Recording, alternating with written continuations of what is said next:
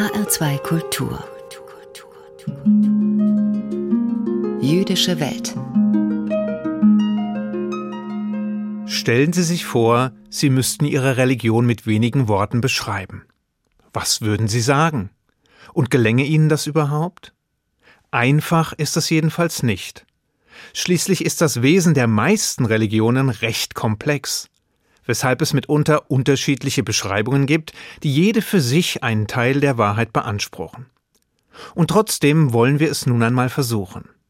Was das Judentum angeht, so lautet die Antwort, oder besser eine Antwort, das Judentum ist eine Religion des Lebens.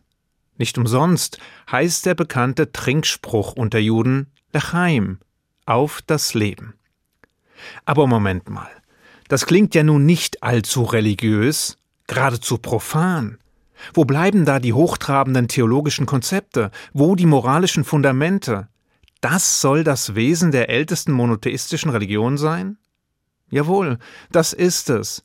Einfach und einprägsam und dabei damals wie heute außergewöhnlich. Denn hinter der jüdischen Betonung des Lebens verbergen sich tiefgründige Ideen und Werte, die manch anderen Religionen und Kulturen zuwiderlaufen. Anschaulich wird dies durch eine Erzählung des amerikanischen Rabbiners Benjamin Blech, die sich in seinem Buch Hope Not Fear findet. Darin schreibt Rabbiner Blech über seine Begegnung mit dem weltbekannten Schriftsteller und Literaturnobelpreisträger Ernest Hemingway, die hier sinngemäß nacherzählt werden soll. Es war im Jahr 1956. Blech und zwei seiner Freunde hatten nach Jahren des Rabbinerstudiums endlich ihre Ordination erhalten und freuten sich auf einen gemeinsamen Urlaub in Kuba.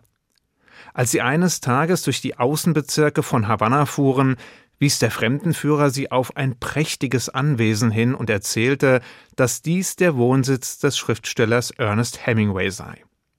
Die drei frisch gebackenen Rabbiner baten den Fahrer anzuhalten, um Hemingway einen Besuch abzustatten.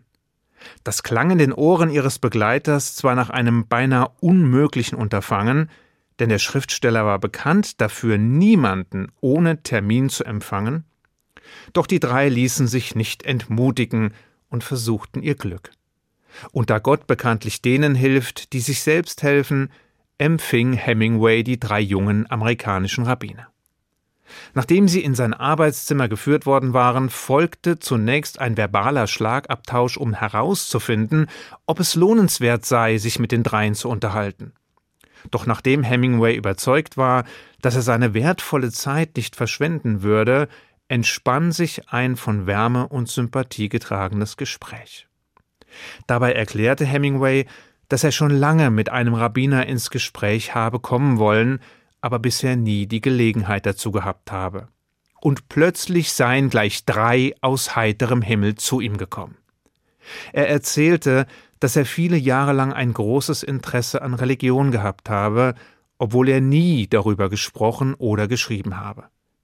Nicht nur habe er viele der großen Religionen eingehend studiert, sondern habe auch versucht, die Rituale bestimmter Religionen für kurze Zeit zu befolgen um zu sehen, ob sie zu ihm sprechen würden.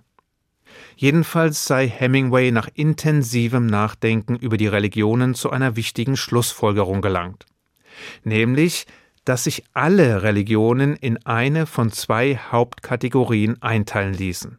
Es gebe Religionen des Todes und Religionen des Lebens. Die Todesreligionen seien diejenigen, deren Hauptaugenmerk auf der Vorbereitung auf ein Leben nach dem Tod liegt. Man verzichte auf das Diesseits und seine Freuden, um sich ganz der kommenden Welt zu widmen. Das, so Hemingway, sei allerdings nichts für ihn. Was er hingegen respektiere, seien Religionen wie das Judentum, die unsere Verpflichtungen gegenüber dem Diesseits und nicht gegenüber dem Jenseits betonen.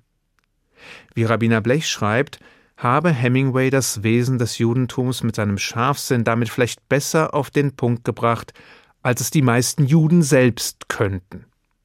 Denn das Judentum ist eine Religion des Lebens. Wähle das Leben, heißt es in der Tora. Der Tod wird natürlich thematisiert, aber was danach geschieht, bleibe dem Leser absichtlich verborgen. Blech habe die Gelegenheit genutzt, um Hemingways sich zu bestärken, indem er ihm von den Priestern und ihren Aufgaben im Judentum erzählte. Im Gegensatz zu den Priestern vieler anderer Religionen nämlich, die sich entweder ausschließlich oder zumindest in weiten Teilen mit dem Tode befassen würden, sei es im Judentum ganz anders. Denn den Kohanim, also den jüdischen Priestern, sei es strikt verboten, mit den Toten in Kontakt zu kommen. Täten sie es doch, so würden sie unrein. Bis heute dürfen die Kohanim keine Trauerhalle betreten, in der sich eine Leiche befindet. Und auch der Besuch eines Friedhofs oder eines Grabes ist für sie bis auf wenige Ausnahmen tabu. Der Grund, so Rabbiner Blech, war für die Kommentatoren klar. Die jüdischen Priester müssen sich ihrer Aufgabe und ihrer Funktion stets bewusst sein. Ihre Aufgabe sei es, sich um die Lebenden zu kümmern, nicht um die Toten. Und ihre Funktion sei es, als Beispiel und Vorbild ein immerwährendes Zeichen zu setzen, einen flammenden Appell für das Leben. Es war eine Erkenntnis, die Hemingway dankbar annahm. Wie Rabbiner Blech einige Jahre später erfahren musste, schaffte Hemingway selbst es tragischerweise nicht, sich für das biblische Ideal zu entscheiden. Es war ihm nicht gelungen, das Leben zu wählen. Und so beging Hemingway im Jahr 1961 Selbstmord und nahm sich damit das Wertvollste, das uns Menschen zur Verfügung steht. Er nahm sich das Leben. Das Leitmotiv des Judentums hat dadurch allerdings nichts von seiner lebensbejahenden Kraft verloren und auch nichts an Aktualität. Denn auch heute noch stehen sich die Kräfte des Lebens und des Todes gegenüber, prallen die zwei Welten immer wieder aufeinander, mal religiös, mal kulturell.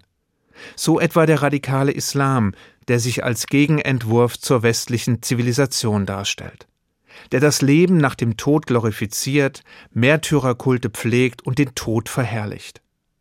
Der frühere Anführer der Terrororganisation Al-Qaida hat die Essenz des radikalen Islam mit wenigen Worten auf den Punkt gebracht, als er sagte Ihr liebt das Leben und wir lieben den Tod.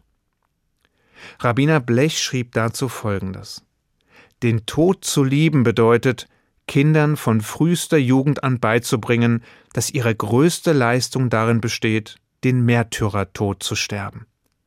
Das Leben zu lieben bedeutet, Kindern beizubringen, dass der beste Weg, ihrem Leben einen Sinn zu geben, darin besteht, ihr Potenzial voll auszuschöpfen, damit sie durch ihre Leistungen ein Vermächtnis hinterlassen, das künftigen Generationen hilft. Eine Bekannte war kürzlich bei der Beerdigung ihres Vaters in Israel. Und da es dort üblich ist, bereits 30 Tage nach der Beerdigung einen Grabstein zu stellen, suchte sie einen Steinmetz auf, um einen geeigneten Grabstein auszusuchen. In ihrer Trauer fiel ihr die Entscheidung sichtlich schwer. Da sagte ihr der Steinmetz, der immerhin seinen Lebensunterhalt mit dem Verkauf von Grabsteinen bestritt, ich gebe dir einen guten Rat. Du solltest dein Geld für die Lebenden ausgeben und nicht für die Toten. Dort in Israel, neben dem Friedhof, umgeben von Tod und Trauer, sprach dieser Mann etwas aus, das weise und berührend zugleich ist. Eine tiefgreifende Wahrheit, die mit einfachen Worten auf den Punkt bringt, was das Judentum seit eh und je durchdringt.